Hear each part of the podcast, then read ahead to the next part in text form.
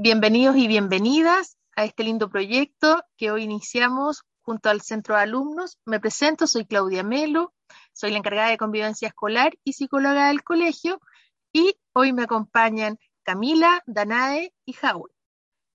Hoy día el tema que tenemos y por el que eh, nos reunimos en esta primera instancia es hablar sobre el estrés. Así que, junto con darles la bienvenida, les doy la palabra a nuestros tres invitados de hoy, que van a seguir siendo invitados permanentes en un proyecto que esperamos que dure mucho más tiempo. Adelante, chicos. Hola a todos. Yo soy Camila, actual, actual presidenta del Centro de Alumnos. Muchas gracias por venir a escuchar nuestro, nuestro podcast y esperamos que puedan participar en él también con sus comentarios y todo lo que quieran decirnos, porque es un podcast para que todos eh, nos sintamos incluidos. Hola, aquí estoy yo, Howard, vicepresidente del Centro de Alumnos, y espero que les guste mucho este podcast que vamos a empezar a hacer y que al terminar dejen sus preguntas para hacer un nuevo podcast después de que terminemos.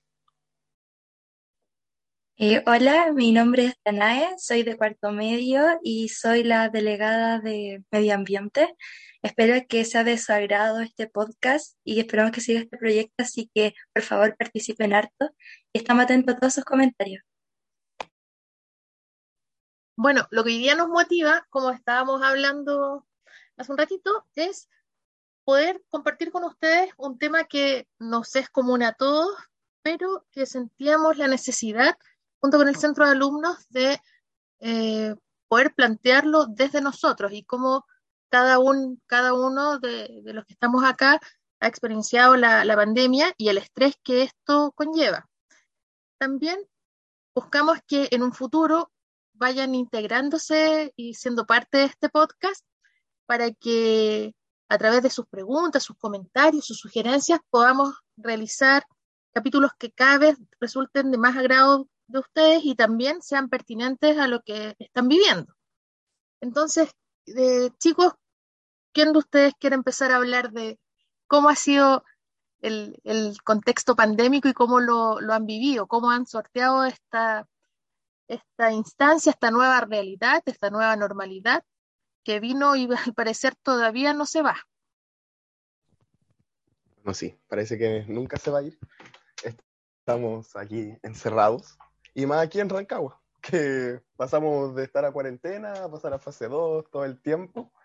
Y los que tenemos ganas de ir al colegio, no podemos. es algo horrible.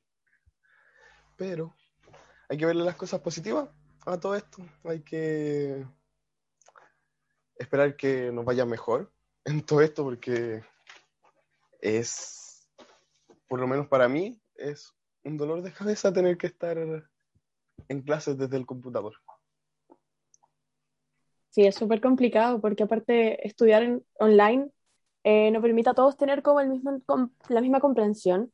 Aparte, como todos sabemos, en clases presenciales es mucho más relajado el tema y que igual tenemos esa como cercanía. Y acá en online es mucho más, por decirlo, frío de alguna manera, aunque los profes dan todo de sí para que funcione de la mejor manera, pero es, es más complicado. Entonces se ha vuelto igual es un nuevo método que se está implementando y que yo creo que también se va a empezar a implementar más, más fuerte y que ya van a ser muchas clases y muchos colegios empezar a hacer las cosas solo de esta manera, no tan eh, quizás presencial y sobre todo las universidades, creo yo, sobre, por el hecho de como universidades online que se han empezado a hacer clases de una universidad estadounidense que hace clase a un argentino, a gente de otros países, que se ha implementado un montón durante esta pandemia, gente que entra a universidades de otros lados y por las clases online ha podido tomarlas desde su propio país, lo cual está súper choro, pero también siento yo que es como una evolución retroceso, porque es como que pierde ese, ese sentido de como ir al lugar y tomar la clase y todo el tema. Sí, se hace más complicado. Es como, es que uno en realidad siempre nos ha enseñado con aprender con la vista. Ver que un profesor te ejemplifique en una pizarra, te haga ejercicio. En cambio aquí es como el profe lo intenta, muchos profes intentan explicarse y todo, pero no es lo mismo tener una pizarra con el profe explicándote que estar tú viéndolo mientras el profe explica y tipo de cosas así. Eh, horrible. Yo creo que también va en eso de que um, cuando inició la pandemia, todos creíamos que iban a ser unas vacaciones de dos semanas y de repente llegó el golpe de realidad de que íbamos a tener que estar mucho más tiempo. Bueno, ya llevamos como un año y medio más o menos en este sistema y hemos tenido que aprender a acostumbrarnos y adaptarnos a distintos ámbitos, como lo son el estar en, en clase en la casa mientras otros familiares también están como en la misma situación del teletrabajo, que todo ocupando también el computador y así. Pero mm, creo que también va en el tema social, de que igual se extraña eh, la anterior normalidad, el salir con amistades, el ver a los compañeros, a los profesores y ver a otras personas más allá de ahora que uno ve más a su familia todos los días y no más personas, por decirlo así. Oye, yo, yo los escucho y creo que representan, sus palabras representan el, el, el pensar de muchos, ¿ah? Y por ejemplo, hay, hay dos cosas con las que a mí me gustaría abrir más este tema de conversación, como por ejemplo lo que dicen ustedes de lo, los factores distractores que hay ahora. Nosotros estábamos acostumbrados a un contexto educativo en el que la, atención del estudiante se tendía a fijar al profesor, pero desde la casa los factores distractores han sido, son múltiples y muchas veces se escapan de la voluntad de, de nosotros. Por ejemplo, como Danae dice, el hecho de, de, que va, varias personas estén en teletrabajo o, o, en clases también hace que hayan estímulos que nos distraigan y no nos permitan fijarnos en, en nuestra clase, en realizar nuestros, nuestros trabajos o poder poner más atención a, lo que se requiere. Y por otro lado, las expectativas. Yo comparto eso que dicen y personalmente a mí me pegó súper fuerte el, el, darme cuenta de que chuta era en primera instancia algo que iba a durar dos semanas y, no sé, por los menos optimistas dijeron ya si iba a durar unos meses y ya llevamos un año, casi un año y medio. Sí, eso fue brutal sobre todo que uno ingresó a clase, sí, porque estuvimos, si no me equivoco, como una semana en clase el año pasado, a comienzo, y uno como ingresa con todas las ganas, así, y de repente cae como este problema, que al principio, como decía la Danae, que se veía como algo que iba a ser unas vacaciones, súper piola, así, buenísima, entramos una semana más tarde, bacán, y de repente se empezó a extender, y como que yo creo que también creció ese como miedo de que, ¿y, y cuándo vamos a volver? Que es el miedo que se lleva también ahora, o sea, como es saber si es que en algún momento vamos a regresar, porque muchos de nosotros vamos a salir quizás de cuarto este año y el próximo con clases online y es súper es súper pesado pensar en eso, que vamos a terminar nuestra educación eh, básica, por decirlo así, o media, por, por clases online. Es, es, es brígido. Sí, es demasiado. Y con lo que dice Amis, con lo de los distractores, son demasiados a mí me, yo por eso en general pienso que de verdad necesito ir a clases, porque yo puedo estar con la cámara apagada y estar viendo el celular mientras el profe, mientras el profe explica, pero no es que uno, no sé cómo explicarlo, no es que uno quiera no prestarle atención al profe, sino que uno se distrae muy fácilmente, es como, oh, está el celular aquí, déjame ver un TikTok, cualquier cosa mientras el profe habla, es algo que no me entiendo por qué pasa a uno se le va, se le va el hilo así, y de repente de la nada, oh, te llegó un mensaje justo en plena clase, abriste el celular y ya perdiste el hilo y te fuiste a TikTok, a Instagram, y ya de repente, oh, retomáis, y está diciendo el profe así como, chao chicos, y tú como, ¿qué? ¿En, qué momento? Frene un poco. es terrible, porque aparte que hay mucha gente que en las casas tiene a la familia, o que su casa es un, contiene como en la parte delantera, o por ahí una tienda, algo así, y eso complica porque por el bullicio y todo ese tema, que como que genera más distracciones todavía. Entonces, y aparte como siento yo que también se divide como este, que la casa antes era como más un relajo, llegar a tu casa era como oh, tranqui también para los profes, que era como el tiempo en que la casa uno estaba tranquilo y todo el tema, y ahora como que la casa es la oficina. Y eso sí. para todo el mundo se ha vuelto súper pesado porque uno no tiene como ese tiempo en el que siente que por fin está descansando. Como que ahora uno está todo el rato haciendo las cosas y en cualquier momento está disponible porque como no tiene que estar en el colegio o en el caso de los profes, en, en los casos de otra gente en la oficina, yo qué sé, y trabaja desde la casa, se ha vuelto como la casa la oficina y ahora los, los titubean para todos lados en cualquier momento y eso se presta como para malos usos, por decirlo así.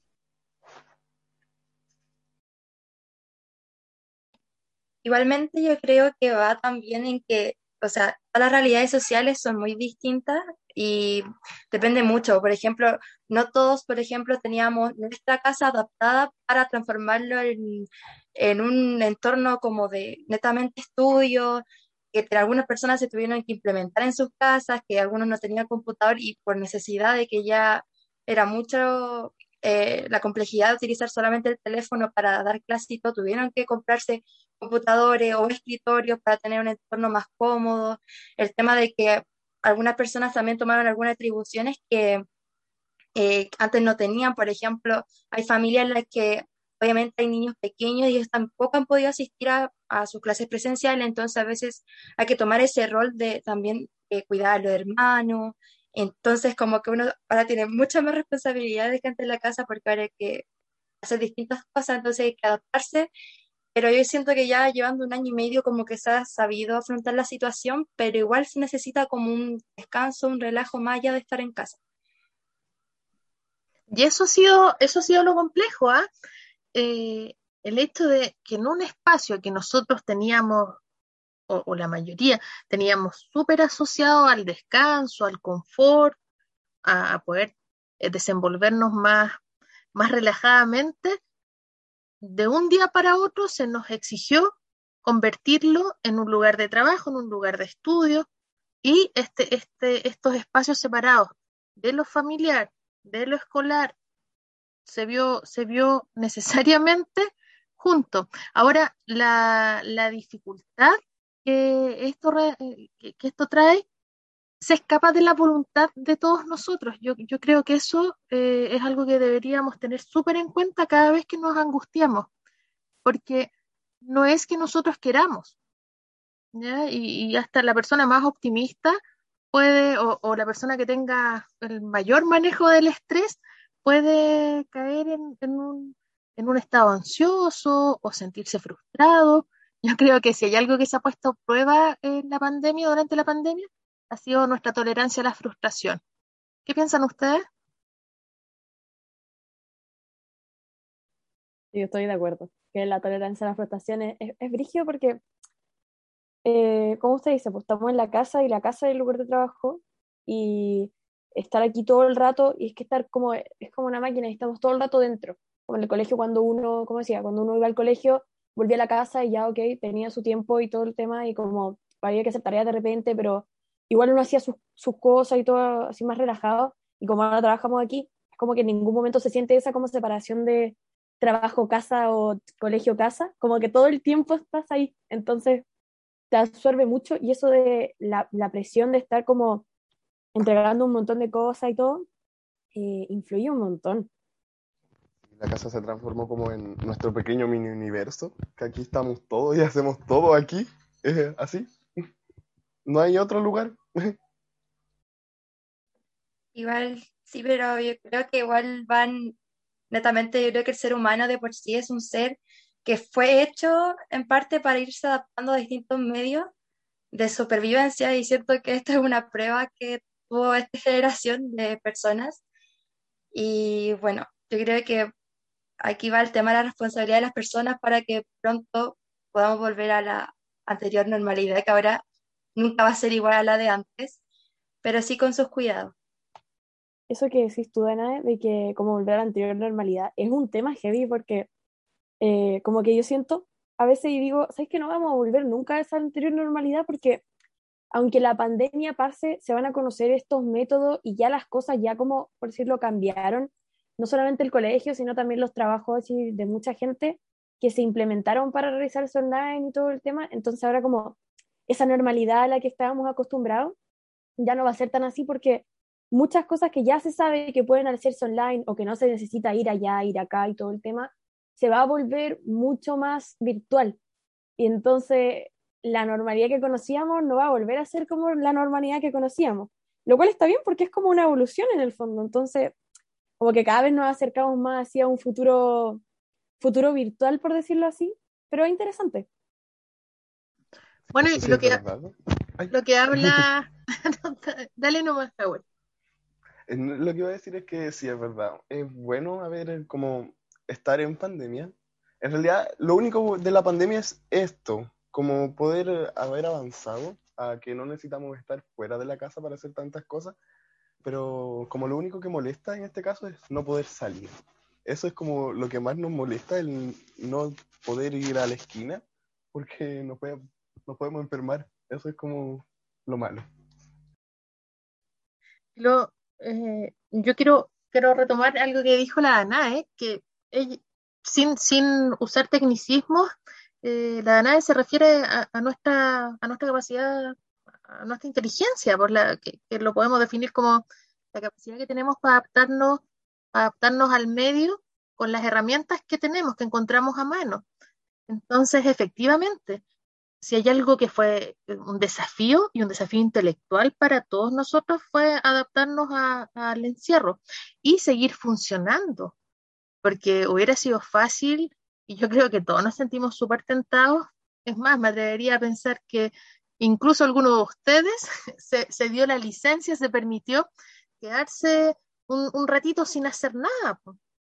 El problema es que necesariamente tenemos que seguir manteniéndonos en movimiento.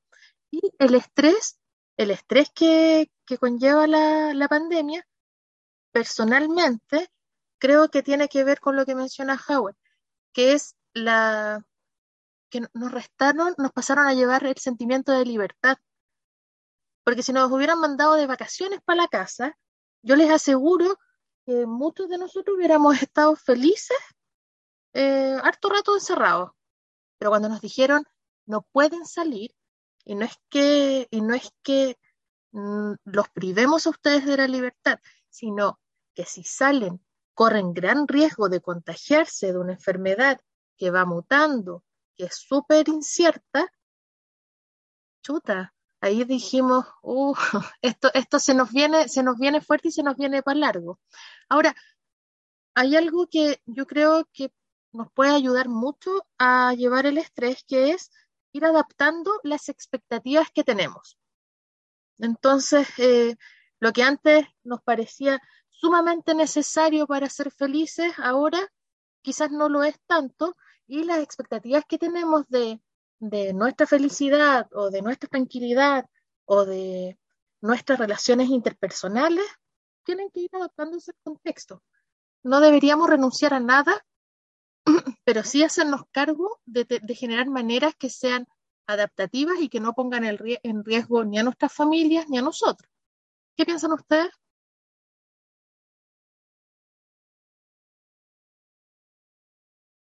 Yo pienso exactamente lo mismo. Es que es algo que ya tenemos que acostumbrarnos, pero de la manera así como de no poder salir, deberíamos poder, no sé, em, habilitar lugares donde uno puede estar, no sé, y más con esta hora de la vacuna, que bueno, igual no es algo que uno esté certeramente seguro de que porque tienes las dos dosis no te va a pasar nada, pero es una opción, algo así, no sé, como raro. Yo creo que como decía, como decía la Miss, eso de, de aceptarlo, como de aceptar y, y también como evolucionar nuestra rutina y nuestras expectativas a lo que estamos viviendo ahora, es algo súper importante. Porque el estrés personal, mira, por ejemplo, una historia, una, como perso algo personal que yo he intentado implementar es también mantener esas, como por ejemplo, mantener las cosas que hacía antes algunas, pero seguir haciéndolas online. Que es, por ejemplo, eh, juntarme con mis amigos, yo sigo juntándome, quizá ya no me puedo juntar presencial o ir a tomar un cafecillo o juntarnos a una plaza o lo que sea, pero nos juntamos ahora a veces en reuniones de Zoom en reuniones de Meet y hablar de algunas cosas y conversar un rato. Y para más de algún cumpleaños nos hemos juntado y hemos cantado cumpleaños hacia las 12 y un, y un montón de cosas. Entonces, eso genera como ese también tranquilidad de que no todo está perdido. Entonces, es bueno como adaptar algunas de las cosas que hacíamos antes a cosas que hacemos, que podemos hacer ahora, no de la misma manera, pero de una manera que sigue manteniendo como la esencia de lo que era. Entonces, eso está súper bien porque también baja ese, esa incertidumbre, baja esa incertidumbre de si algún día vamos a poder volver a esa normalidad, sino que vuelve esto también parte de esa nueva normalidad. Igual yo creo que también va en el hecho de que la adaptación va como netamente en cada persona y siento que en esta pandemia se ha visto distintos tipos de personas que algunos quieren eh, adaptarse, pero no saben cómo adaptarse o no saben qué cosas realizar porque sienten que no tienen tiempo, no saben cómo organizarse para tener más tiempo.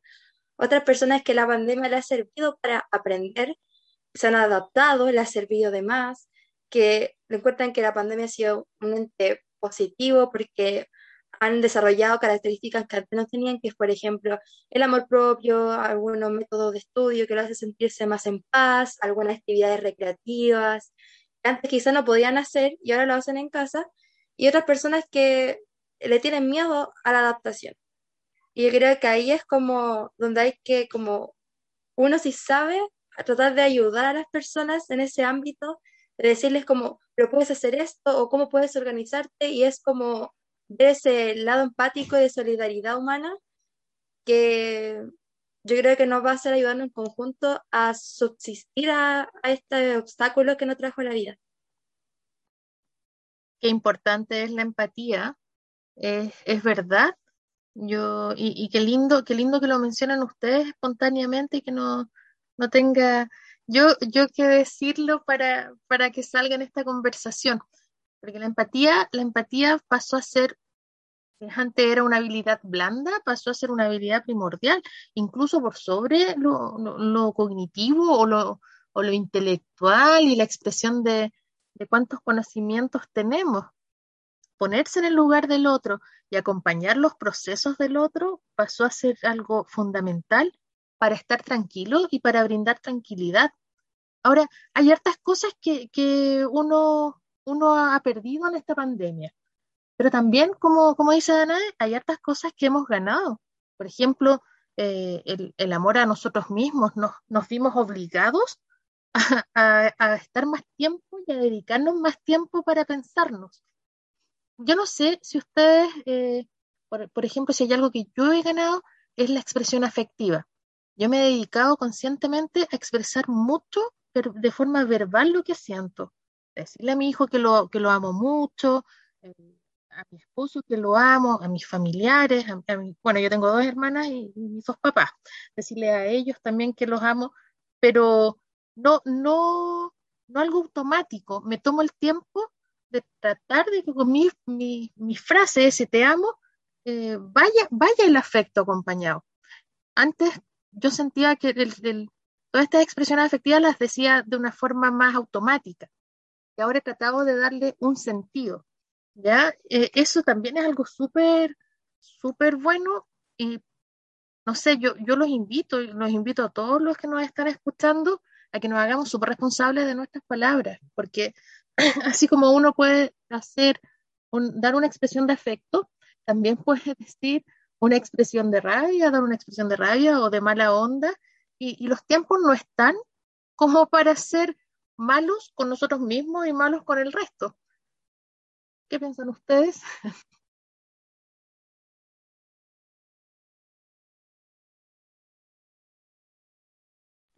Yo siento que quizás la pandemia de por sí, eh, claro, la empatía, yo siento que la pandemia ha demostrado cómo la empatía ha ayudado para subsistir en esta pandemia en distintos ámbitos ya por el simple hecho de uno ponerse mascarilla, respetar el distanciamiento social, lavarse las manos, cumplir como las normas del, del plan paso a paso, eh, y uno se da cuenta que uno siempre aprende y uno nunca termina de aprender.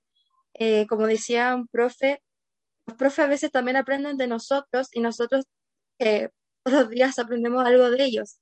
Cosas tan simples como, por ejemplo, el tema de adaptarse, por ejemplo, a estas plataformas virtuales que algunos profesores nunca antes la habían hecho, que por ejemplo mis compañeros hablaban del típico meme de que antes, por ejemplo, los profesores a veces les costaba aprender el data y de eso pasar netamente a hacer muchas cosas más virtuales y nosotros ahí también ser parte de un apoyo decirles como profe, pero puede hacerlo así o puede organizarlo así, es cosas que ellos también agradecen y eso lo recuerdo súper lindo, o como cuando las personas, no sé, los adultos mayores o personas no saben pedir, no sé, los permisos de comisaría virtual y uno va y puede ayudar a colaborar en eso. Y encuentro que es un acto súper bonito y de empatía. Y eso.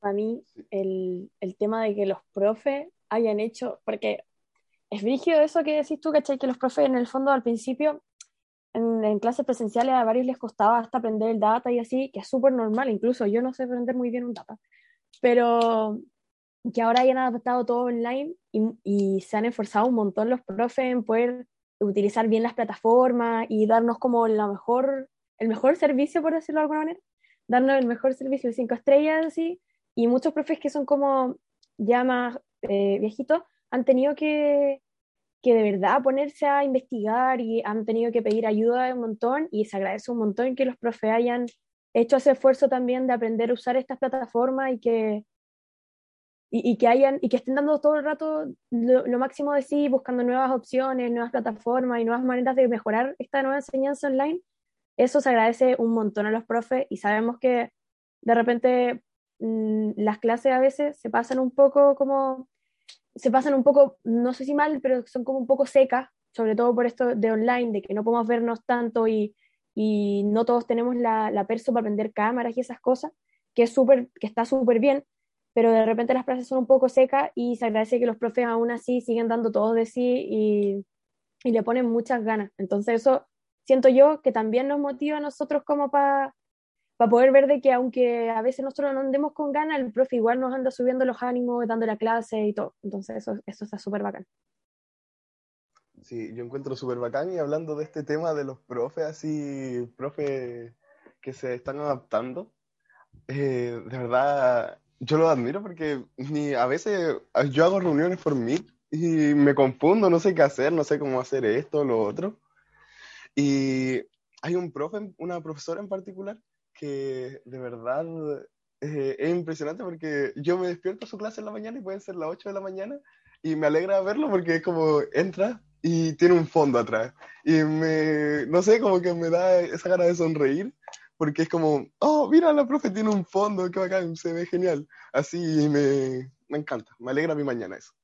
Sí, es, es, fantástico, no sé, que me alegra solo ver a la profe así con el fondo. Sí, eso, es, eso que... es bacán.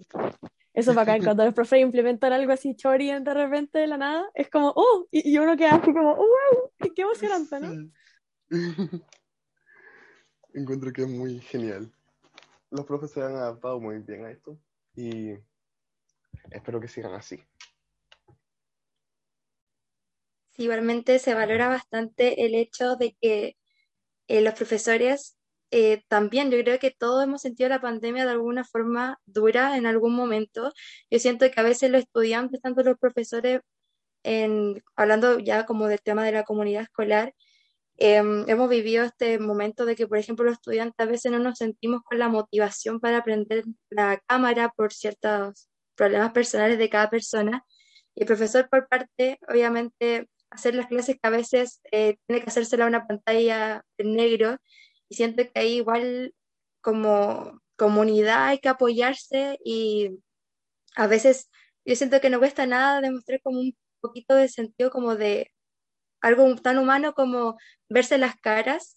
Eh, y he visto que muchos profesores valoran mucho eso y yo siento que los estudiantes también, a mí por lo menos verle la cara a mis compañeros y a mis profesores eh, me motiva bastante para motivarme a asistir a la clase y siento que para ellos también lo valoran demasiado y es genial ver eso, la motivación que ellos también causan, porque igualmente ayudan que la pandemia se afronte de mejor manera. El hecho de ver detalles tan lindos como que simplemente, eh, no sé, pongan, como dice la chiquilla, un fondo, que a veces pongan canciones para esperar a que inicie la clase, que aprendan a usar, no sé, las pizarras virtuales para que uno aprenda mejor, eh, no sé, como acercarse a algo más dinámico, algo más como que nos una como personas y eso. Así que igual eh, invito a los espectadores que están eh, escuchando esto eh, que um, si algún día les da la motivación, que sería muy genial, empezar prendiendo, no sé, la camarita solamente para decir presente o cinco minutitos y se va a dar cuenta de la diferencia que va a causar en las otras personas el verle las caras solo unos minutitos y así pueden ir ampliándose o mantenerse así y de verdad que algo muy positivo y se siente muy rico al alma. Eso. Yo totalmente de acuerdo con Danae y lo mismo, lo invito a aprender la cámara, que sea partiendo con quizás sus relaciones más cercanas, por decirlo así, que son serían como su curso, entenderla en consejo de curso, luego en la clase que le haga el profesor o con su profesor como con el que tiene más afinidad. Yo no prendía la cámara, voy a ser muy sincera, yo no prendía la cámara para nada, sobre todo en electivos, que no conozco mucho en los otros cursos y me ponía muy nerviosa como que me vieran todo el rato. Y como, aparte, como nadie prende mucho las cámaras, eh, pasa que está uno solo. Y entonces se siente un poco observado. Pero es brutal la diferencia que hay cuando uno empieza a prender la cámara de esa, como dice Danae, como esa conexión humana que se empieza a sentir, porque uno, los profes tienen la cámara y uno tiene la cámara, y también a veces pasa que por el simple hecho de tener la cámara y de que el profe nos vea, puede darse cuenta cuando estamos un poco más perdidos y así, y eso también ayuda y evita cómo hace tener que el nervio de preguntar, de decir, oiga, profe, ¿puede repetir lo que acaba de explicar? Que a veces nos ve como perdido y dice, ya, voy a explicarlo de nuevo, y tenemos que, nos ahorramos ese como nerviosismo de preguntar, y la cámara ayuda un montón con eso, y genera esa también esa cercanía, que a mí me ha pasado ahora que he encendido mucho más mi cámara, que estoy en las clases y de repente como que, no sé, pego una sonrisa, la profe sonríe y es como, ¡ay, qué lindo! Y es como, se siente esa cercanía y sobre todo cuando, más cuando uno prende la cámara, que a veces hay, hay lugares en los cursos que no prende nadie y está bien porque a veces da cosa, pero cuando lo prende uno, otro se motiva y prende la cámara y luego viene un tercero y de a poco se van motivando y a veces muchos pueden encender la cámara durante unas clases y así. Y eso, eso de verdad es bacán, sobre todo para los profes que están ahí todo el rato con la cámara encendida y a veces tener la pantalla en negro es un poco como eh, triste. Oye, yo los escucho y no me pasan dos cosas. Uno es un, la primera es un sentimiento de orgullo por, por su calidad humana y dos, me emociona porque es algo eh, que efectivamente les pasa a los profes. Yo, yo no me incluyo porque por lo general en mi contexto, de acuerdo a mi labor, es es más individualizado pero les pasa a los profes. A ningún profe les en, ninguna universidad les enseñaron a hacer clases a avatares, a iconos, a pantallas negras. Y cuando ustedes hablan de esto, están ayudando y de esta, y de esta práctica de animarse a, aprender las cámaras, están ayudando también a los profes a lidiar con el propio estrés. Ya cuando no hay una retroalimentación a través de, las caritas de ustedes, los profes se cuestionan qué tan bien o qué tan mal están haciendo sus clases y por qué no están prendiendo las cámaras. ¿Será porque no quieren por algo interno de ustedes o, o porque la, no sé, la clase es fome? Todo eso pasa por la mente de un profe. Entonces, yo les agradezco y aquí, aquí voy a hablar por, por todos los, los profes que se desviven por hacer lo mejor que pueden les agradezco porque hay tres, hay tres alumnos que hablan, tres estudiantes que hablan hoy, pero estoy segura que representan el pensar de muchos.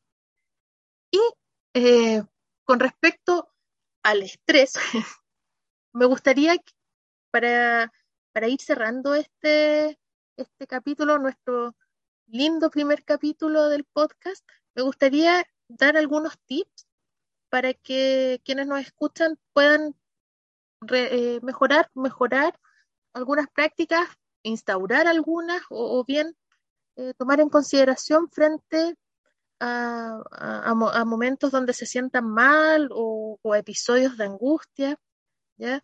Hay, hay, recursos que tenemos a mano nosotros y que los tenemos súper internalizados y normalizados dentro de nuestras conductas eh, diarias. Por ejemplo, es muy bueno el desarrollar el sentido del humor para lidiar con la ansiedad, para lidiar con el estrés. E incluso si es tragicómico, no, no es malo en estos momentos reírse, ¿ya? siempre y cuando no conlleve una burla o una denostación de otra persona. Hablar con alguien, todos, todos debiéramos tener alguien eh, a la mano, alguien, algún continente afectivo, alguien que esté dispuesto a escucharnos y que eh, no nos juzgue, que, solo nos demuestre afecto. Entonces, eh, busquen, piensen y agradezcan si lo tienen eh, una persona que actúe como continente afectivo de ustedes. Desarrollar técnicas que les permitan bajar la ansiedad, como por ejemplo ejercicios de respiración, actividad física, meditación, acercarse a Dios, tocar música y desarrollar la autocrítica. ¿Por qué? Porque en estos momentos, donde, en este contexto pandémico donde la irritabilidad anda flor de piel, uno tiene que ser súper justo con, uno mismo. Entonces, eh, es muy bueno desarrollar la autocrítica para, para saber hasta dónde tenemos que llegar para no autoexigirnos o castigarnos demasiado. Con eso, si nosotros tenemos estos tips eh, dentro de nuestra mente dando vueltas, en más de alguna ocasión yo les aseguro que las vamos, los vamos a ocupar. Ahora, me gustaría que, ustedes me dijeran, chiquillos, si hay, alguna de estas cosas que les mencioné, las, las realizan, si empezaron a realizarlas desde que inició la, cuarentena, si lo, tenían internalizado como una conducta diaria desde antes. Los escucho.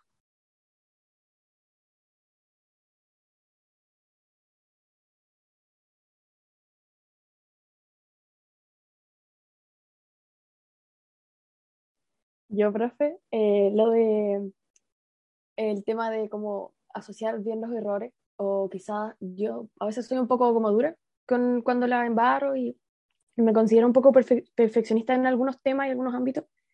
Y he aprendido durante esta pandemia como que a veces uno la, la, embarra, pero que siempre hay una manera de arreglarla y nunca está todo perdido. Entonces, que eso, he aprendido en esta pandemia y es súper importante como darse cuenta que los errores, no hay error que no se, de alguna manera no se pueda arreglar, excepto, bueno, el que todos conocemos que es la muerte, que de ahí no hay nada.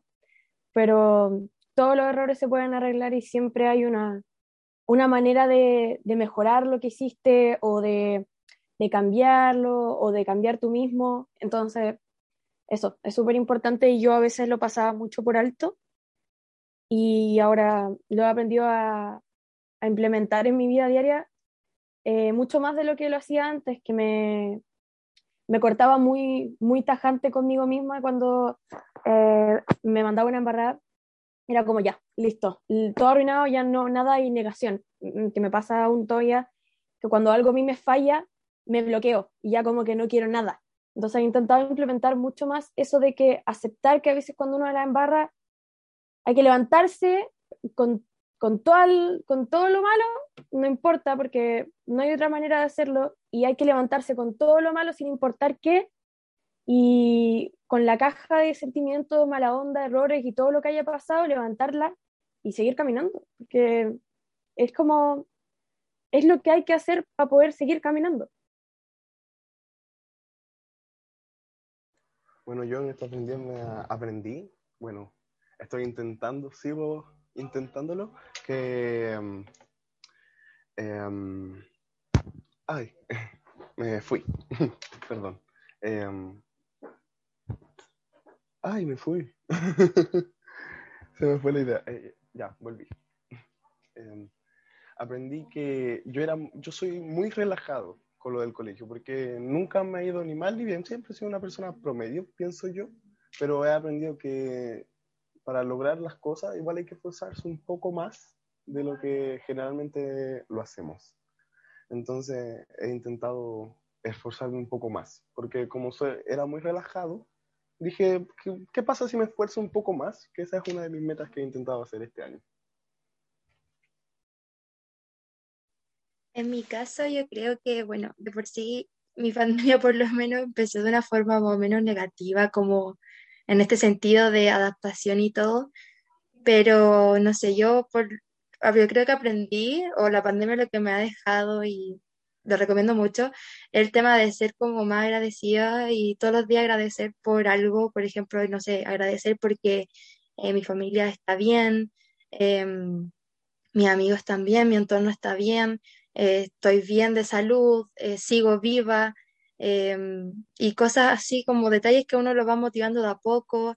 Em, yo creo que también va en el entorno. Yo estoy agradecida de tener una persona que me apoyó en el contexto pandémico y que yo en mis momentos malos me decía como, tranqui, tú puedes, eres capaz, eh, y sentir ese apoyo eh, a uno lo motiva más a ser mejor y, y a no caerse en este estado pandémico que igual de por sí uno estaba sensible, más decaído de por sí, e ir buscando cosas que a uno le vayan gustando, cosas nuevas. Por ejemplo, yo antes, no sé, eh, no hacía algunas cosas y ahora sí las hago, no sé, hacer yoga, eh, cosas como de distintos ámbitos.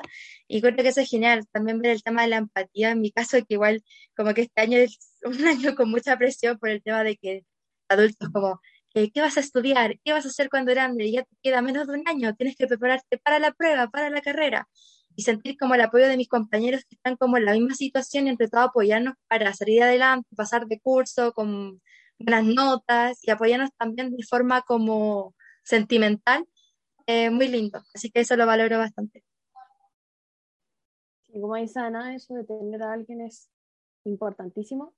Y como sabemos que mucha gente quizá ha, ha, ingresado al colegio durante esta pandemia y así no conoce mucho a sus compañeros y siempre recordarles que el CA está, está para ustedes y por ustedes, entonces que tenemos, eh, siempre están nuestros correos institucionales personales y tenemos nuestro Instagram y estamos siempre ahí para escucharlos, para ayudarlos y para darles una mano, porque aunque nosotros también somos eh, también de su edad y sus compañeros, eh, estar juntos en esto es más fácil y estamos ahí para eso.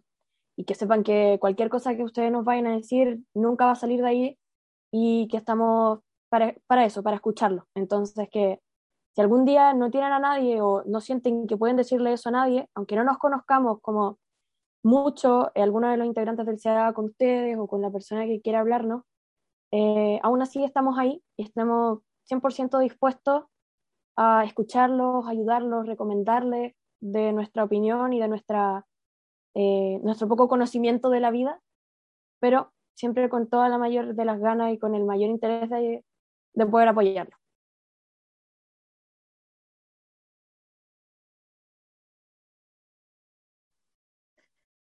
Qué lindo, qué lindo lo que dices. Yo creo y soy una fiel convencida de que está bien estar solo, pero no está bien sentirse solo. Y es verdad, si hay algo lindo de nuestra comunidad es que buscamos sentirnos familia. Así que, bueno, ya, ya hemos hablado harto. Vamos a, a dar, a comenzar a cerrar este podcast, nuestro primer capítulo, que espero y tengo fe de que se escuche y que les guste. Así que les doy la, les doy la palabra, chicos, para que nos empecemos a despedir.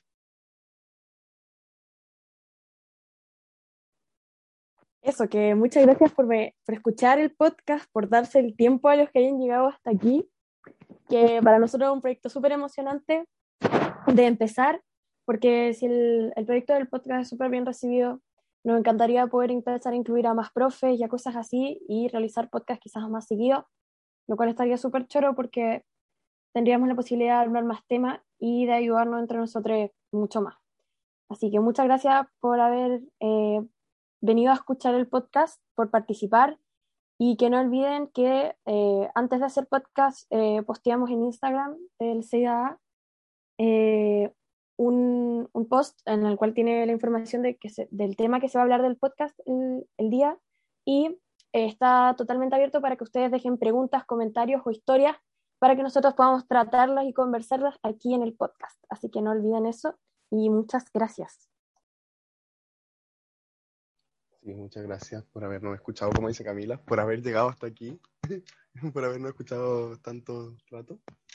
Eh, y como también dice Camila, eh, que en el Instagram, para que dejen sus preguntas y todo, para que el próximo podcast sea más de su interés, y es que este no lo fue tanto, y tengamos cosas que responder, cosas que ustedes quieran que respondamos.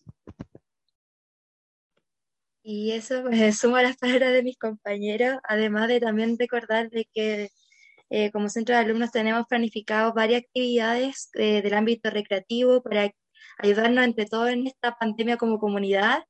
Así que atentos porque se vienen eh, pronto, muy pronto, los nuevos proyectos en el que vamos a actuar todos juntos para aprender nuevas cosas, hablar sobre cosas y así abrirse a estos escenarios de unirse como comunidad.